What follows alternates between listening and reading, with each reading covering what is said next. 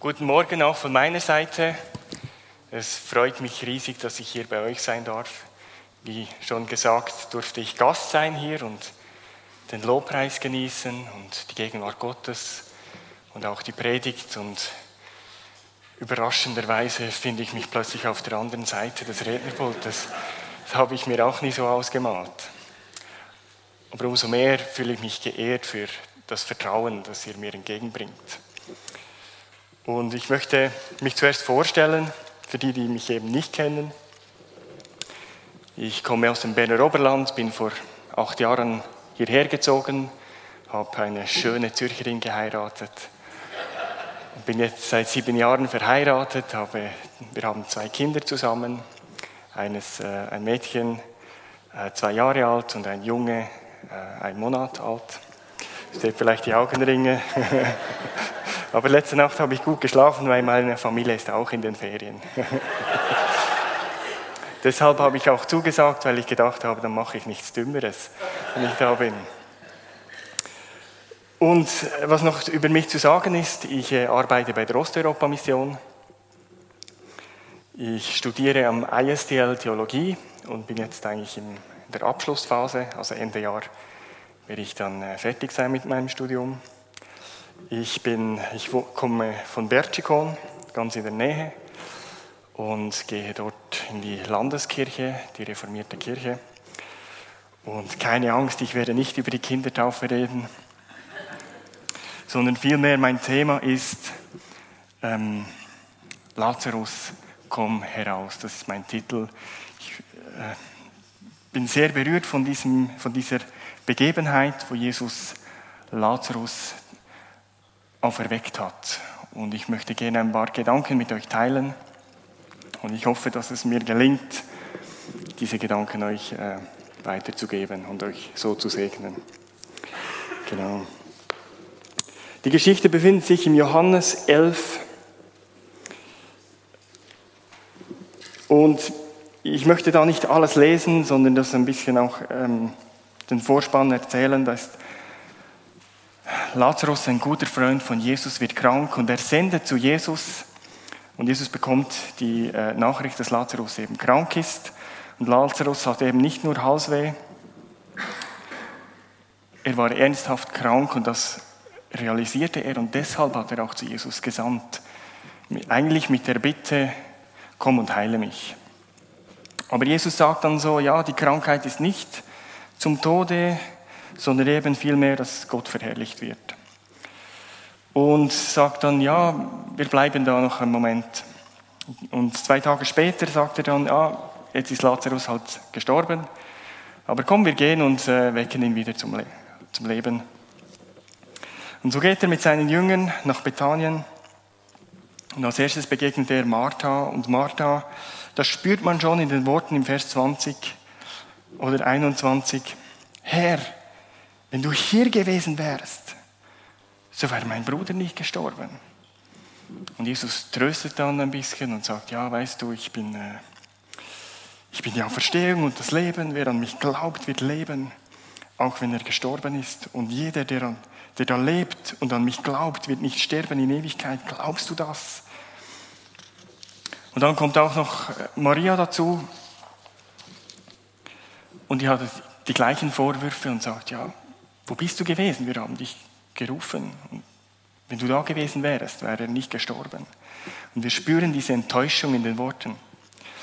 Und Jesus geht da nicht lange auf sie ein, sondern sagt dann, äh, wo habt ihr ihn hingelegt? Und so gehen sie dorthin mit all den Juden, die auch dabei waren.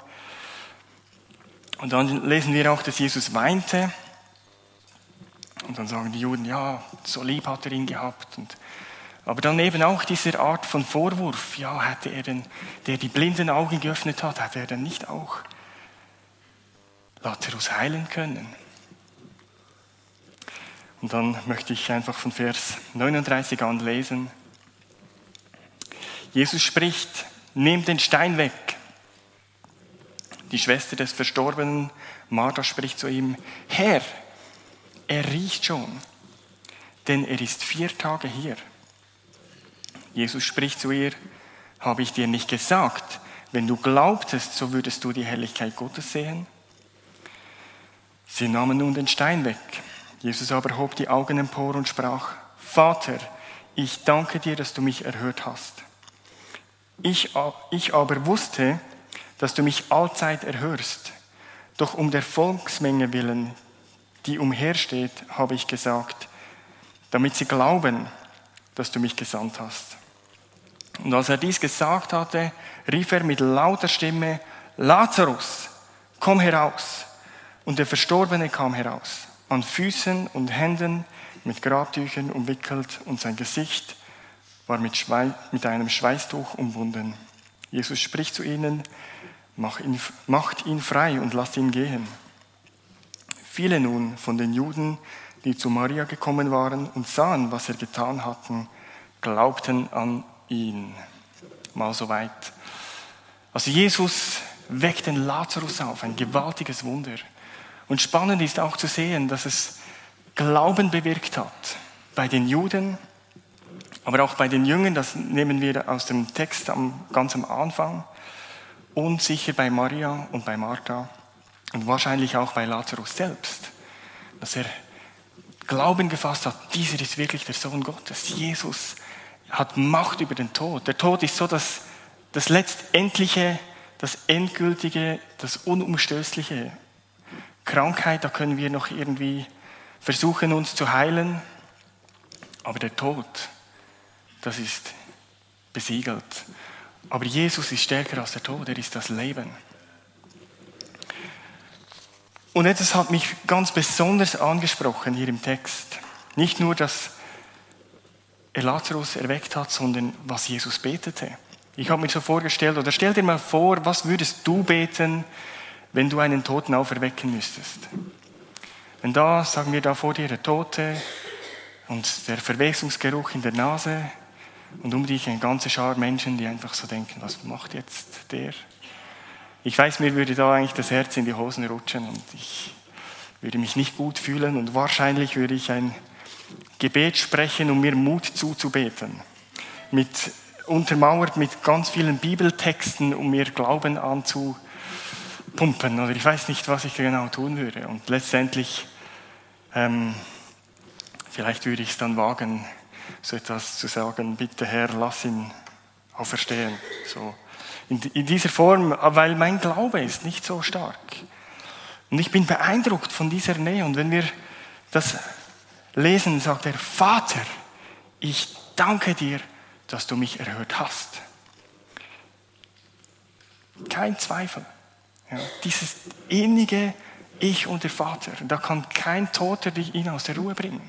So tief in dieser Beziehung, in diesem Wissen, der Vater und ich. Und er sagt dann, ich aber wusste, dass du mich allzeit erhörst. Ich habe gedacht, woher wusste Jesus das? Wie kann er das wissen? Und ich möchte ein bisschen ausführen, Glaube ist nicht einfach nur eine Wissensebene im Sinn von Information. Ja, wir glauben, dass Gott der Schöpfer ist der Welt und wir glauben, dass Jesus Gottes Sohn ist und wir glauben, dass er am Kreuz für unsere Sünden gestorben ist und wir glauben, dass er auferstanden ist am dritten Tag und, und so weiter. Das ist Information, die glauben wir und die ist wahr. Aber Glaube im Griechischen heißt Pistis, hat ganz viel mit Treue und Vertrauen zu tun. Ja, du kannst nur jemandem vertrauen, der eben auch treu ist. Ja, jemand, der, das kommt auch schon im deutschen Wort, spüren wir das, Vertreuen oder Vertrauen, eben das Treue. Und wir können nur jemandem, ähm, wie, wie können wir wissen, dass jemand vertrauenswürdig ist? Du musst die Person kennen. Es muss ein, ein Erkennen, ein Wissen über diese Person vorhanden sein. Und ich spüre, das ist genau das, was Jesus hatte. Er wusste, wer der Vater ist. Er wusste, nicht aus, weil er es in der Synagoge gepredigt bekommen hat, sondern weil es Teil war von seinem Leben und seiner Erfahrung mit Gott. Ich vergleiche das manchmal, manchmal sind wir sehr auf der Wissensebene als Christen und so ging es eigentlich auch mir und ich vergleiche das gerne mit, äh, mit einem Reiseführer. Vielleicht wart ihr alle schon mal auf Reisen und habt vorher den Reiseführer angeschaut. Und es ist etwa wie wenn man einen Reiseführer nehmen würde von San Francisco zum Beispiel Und dann trifft man sich jeden Sonntag und dann nimmt man den Reiseführer und dann schlägt man Kapitel, äh, das Buch San Francisco auf, Kapitel Golden Gate Bridge und dann liest man die Daten und erzählt so, wie viele, wie, wann die Brücke gebaut wurde und äh, wie viele Bolzen es gebraucht hat, um die Brücke zu bauen und, und äh, wie viele Tonnen Nutzlast es hat. Und dann fachsimpelt man darüber. Aber es ist etwas anderes, wenn du mal dort warst und die Luft gespürt hast und den Sonnenuntergang hinter dem Golden Gate Bridge gesehen hast und, und du die Stadt kennengelernt hast und dann den Reiseführer liest, dann denkst du, wow, ja, so ist es. Genau so ist es. Das ist die Wahrheit. Und so haben wir Christen manchmal den Mangel, dass wir mit dem Erleben von dem, was wir wissen, eigentlich hinten nachhinkt. Etwas anderes möchte ich möchte nochmal zurückkommen auf das, was Jesus gebetet hat. Spannend ist, dass Jesus Gott als Vater anspricht. Und das drückt eben auch diese Beziehung aus, die er hat zum Vater. Und ich habe mir extra die Mühe genommen und alle Bibelstellen herausgesucht, die im engeren oder weiteren Sinn Gott als Vater bezeichnen. Und jetzt kannst du vielleicht mal kurz für dich abschätzen, wie viele Bibelstellen denkst du gibt es? Und nein, wie viele Male kommt es vor? Weil es gibt Stellen, wo es mehrmals drin vorkommt. Ja. Kannst du dir mal eine Zahl zwischen 1 und 100 dir aussuchen? Es sind 283 Mal. das war nicht so fair von mir. Also ich, und ich habe gedacht, ich muss das ja mal, das 283 Mal, das sagt dir vielleicht nicht so viel, aber ich habe gedacht, ich drucke das einfach mal und du kannst dir das. Gott ist Vater. Hey, Vater, Vater, Vater, unser Vater, mein Vater, euer Vater, Gott, unser Vater. Gott ist Vater. Amen dazu. Genau. Aber was machen wir mit dem Begriff Vater? Nicht jeder hatte gute Erfahrungen mit Vätern. Ja. Ich weiß nicht, was dir in den Sinn kommt, wenn du einfach das Wort Vater für dich hörst. Vielleicht ist es nicht besetzt mit schönen Erinnerungen oder mit guten Gefühlen. Vielleicht kommen eher Gefühle der Angst hoch oder Gefühle der Verlassenheit oder Gefühle ähm, des Zorns. Kinder sind nun mal einfach unbeschriebene Blätter und sie nehmen alles als Wahrheit auf. Sie, alles, was sie erleben, nehmen sie auf und es wird beschrieben mit den Vätern, die wir halt haben. Und Väter formen einfach unser Vaterbild. Ob wir das wollen oder nicht, so ist es einfach. Und so gibt es Väter, die leider auch gar nicht da waren. Ja, das ist auch ein Vaterbild. Oder es gibt Väter, die haben Missbrauch betrieben, die haben geschlagen, die haben emotionaler oder sexuellen Missbrauch betrieben. Es gibt Väter, die waren zornig. Natürlich gibt es auch Väter, die waren gut zu uns. Das ist auch eine gute Erfahrung. So ist eben dieses Vaterbild irgendwie besetzt und wir wurden verletzt in der Kindheit und in der Schule und und so nehmen wir all diese Verletzungen auf und wir versuchen die irgendwie zu bearbeiten und zu verdrängen. Und irgendwann im Leben poppen die einfach wieder auf. Und ich war jemand, der gerade Mühe hatte, Gott zu vertrauen. Hier geht es stark um Vertrauen. Dieser Jesus hatte ein, ein felsesfestes Vertrauen zu Jesus, äh, zu Gott, dem Vater. Und ich dachte, ich, ich weiß nicht, wie ich das soll. Es ist ja schön und gut, aber ich kann Gott nicht vertrauen. Und ich wusste nicht, woher das kommt. Und ich hatte immer so Gefühle, dass Gott mich nicht liebt. Oder ich wusste es einfach nicht. Ich wusste es ja schon von der Bibel theoretisch, aber am Montag war es dann einfach nicht mehr so. Und ich durfte mit neun Jahren Jesus kennenlernen. Er war mein Erlöser, mein Retter, mein Held, mein Freund, der mir alle meine Sünden vergeben hat. Und ich durfte immer wieder erleben, wie er einfach in mein Leben eingegriffen hat. Und so ist diese Beziehung zu Jesus gewachsen und entstanden. Und, aber wer war dieser Vater? Jesus, wer ist das neben dir? Keine Ahnung. Ah, dein Vater, gut, okay. Schön. Aber was geht das mich an? Ja, ich habe eine Beziehung mit Jesus. Und so habe ich mich nicht einfach, habe ich nicht weiter gekümmert um diesen Vater, weil ich wusste auch nicht, was ich mit dem soll. Ja, meine Botschaft war, Väter kümmern sich ja auch nicht um Kinder. Also warum soll ich mich um Väter kümmern?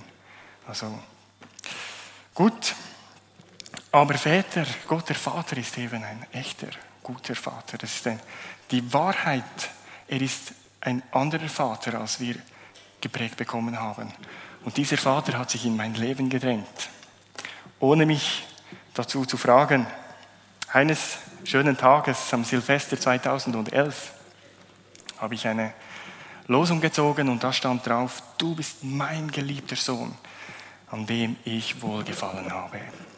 Und ich habe gedacht, ah, Fehler. Erstens, das hat Gott zu Jesus gesagt. Das darf man gar nicht auf eine Losung schreiben. Zweitens, mich kann man nicht lieben. Mich kann man nicht lieben. Okay, gut, Gott liebt alle Menschen, also müsste er theoretisch mich auch lieben. Okay, aber ich spüre es nicht. Ich weiß es nicht. Ich spüre es nicht. Ich weiß es nicht. Und drittens, Gott kann keine Freude an mir haben, weil ich habe Sünde in meinem Leben. Ich hatte damals wirklich Schwierigkeiten mit Pornografie und, und äh, mein Leben war nicht in Ordnung und durfte Gott sei Dank Befreiung erleben. Aber das, ich konnte Gott sagen, du kannst, mich, du kannst nicht zufrieden sein mit mir, das stimmt nicht. Gut, so habe ich halt diese, diese Losung doch mitgenommen letztendlich. Und es hat angefangen, so richtig zu arbeiten in mir, weil ich gemerkt habe, der Heilige Geist ist am Werk. Und irgendwann kam mir so der Gedanke, ich habe gedacht, wie schön wäre es, wenn es so wäre. Wenigstens einmal im Leben die Stimme Gottes zu hören und er sagen würde, du bist mein geliebter Sohn, an dir habe ich Freude. Ich habe gedacht, das wäre es wert, gelebt zu haben.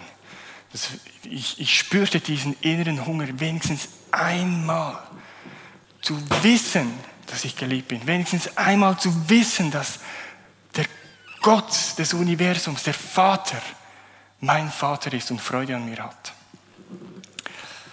Und so kam es, meine Frau und ich haben irgendwie über Umwege, sind wir nach Redding gegangen. Und da die ersten drei Monate, war, das war einfach das Dauerthema.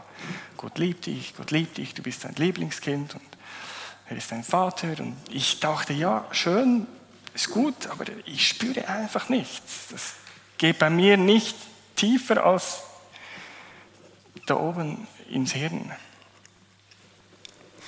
Und an einem Gottesdienst habe ich dann wieder so die inneren Kämpfe gehabt.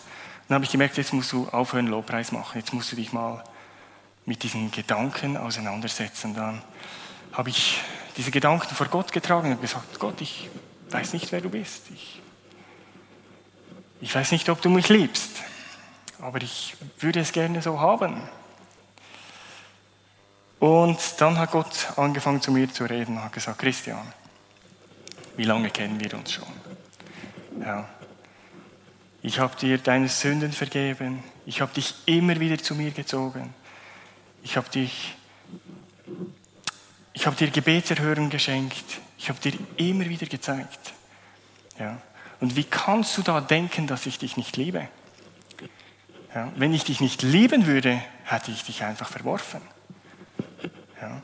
Und an dem Tag habe ich dann gesagt, okay Gott, du hast recht. Von jetzt an verbiete ich mir das Recht zu denken, dass Gott mich nicht liebt. Und ich habe mir innerlich das so vorgenommen, ich habe gesagt, von jetzt an diese Gedanken, sind diese Gedanken verboten.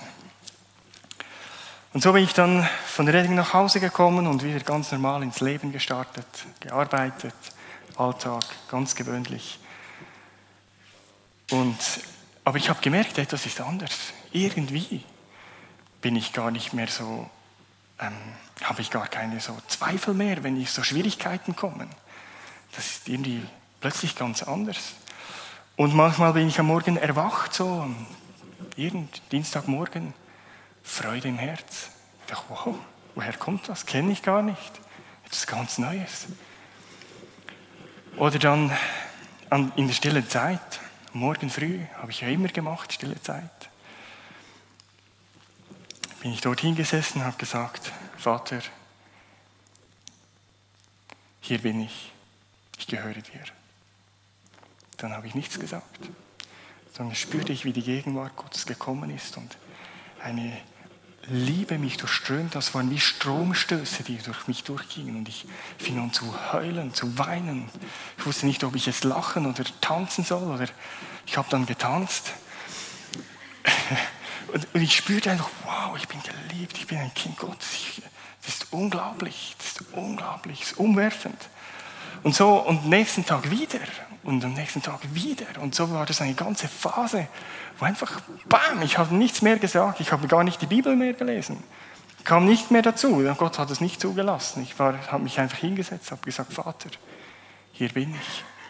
Und bam, ist er gekommen. Und irgendwie hat sich das, heute ist es nicht mehr so, heute lese ich wieder die Bibel. Aber etwas ist zurückgeblieben ein Wissen um die Liebe des Vaters. Ein tiefes inneres Wissen, ja, der Vater ist da. Ich bin nicht alleine gelassen und er liebt mich.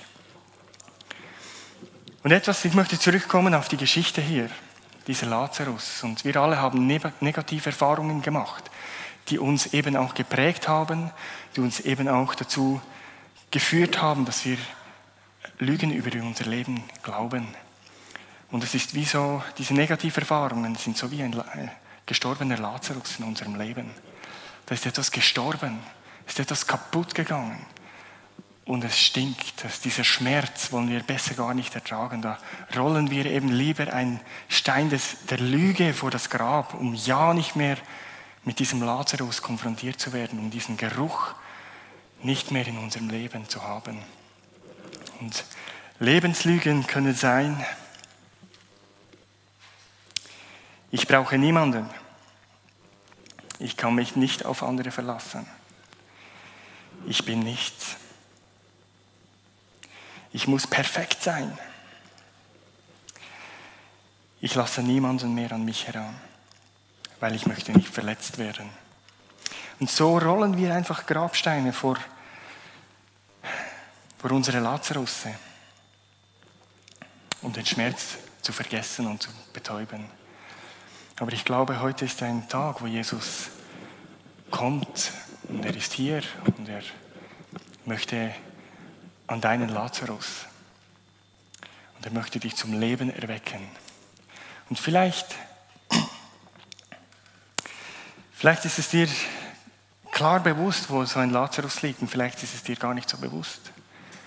Ja, manche Lazarusse sind nicht einfach vier Tage im Grab, sondern schon seit Jahren in unserem Leben und wir haben uns arrangiert und wir bemerken gar nicht mehr, dass er da ist. Aber irgendwie merken wir, dass, dass etwas nicht stimmt. Und ich glaube, dass heute Jesus uns zurufen möchte und sagen möchte, rollt diesen Stein weg, roll diesen Stein weg. Und das Schöne ist ja, wir müssen nicht selber uns zurufen, Lazarus, komm heraus. Nicht wir müssen uns zum Leben erwecken. Es ist der Geist Gottes, der kommt und uns zum Leben erweckt. Es ist Gottes Werk in uns. Ja? aber wir müssen ihm die Erlaubnis geben, wenn Jesus sagt, darf ich an deinen Lazarus? Darf ich dahin gehen, wo es dunkel ist, da wo du es zugemacht hast? Darf ich dahin gehen, wo keiner hin kann, wo du niemanden mehr hinlässt? Darf ich dahin gehen, wo du selber nicht mehr hingehst? Darf ich dahin gehen und dich zum Leben erwecken? Und wir möchten einfach eine kurze Zeit einfach nehmen, wo wir die in die Gegenwart Gottes kommen zusammen. Ja, vielleicht kann die Person vom, am Piano vielleicht ein paar Klänge spielen und uns da unterstützen. Und Heiliger Geist, ich lade dich ein.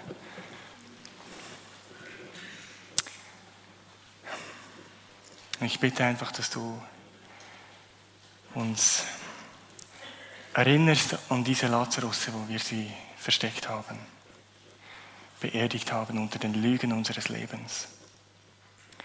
Und ich bitte, dass du die Lügen offenbarst und mit deiner Wahrheit zu uns kommst.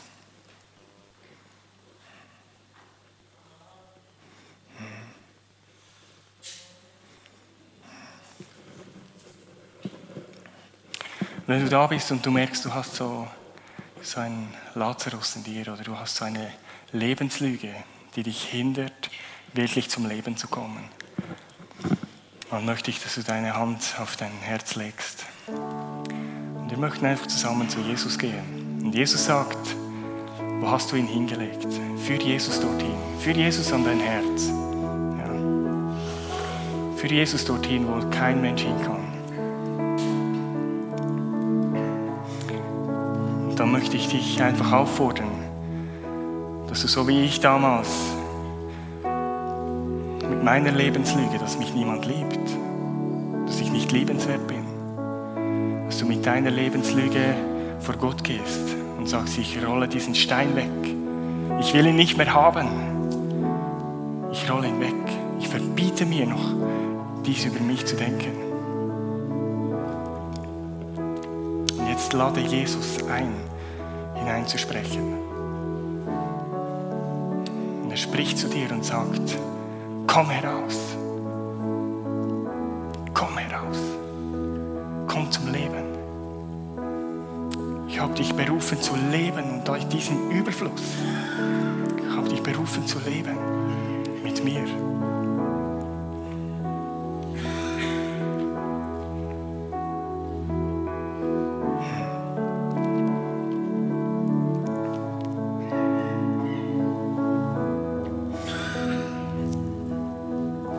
Vielleicht bist du hier und es ging dir wie mir, dass du diesen Vater gar nicht kennst. Ja? Dass du gar nicht weißt, wer, was ein Vater ist. Wer Gott der Vater ist. Dass du das wie nicht mitbekommen hast. Oder, und dann möchte ich, wenn es dir so geht, streck einfach deine Hände aus.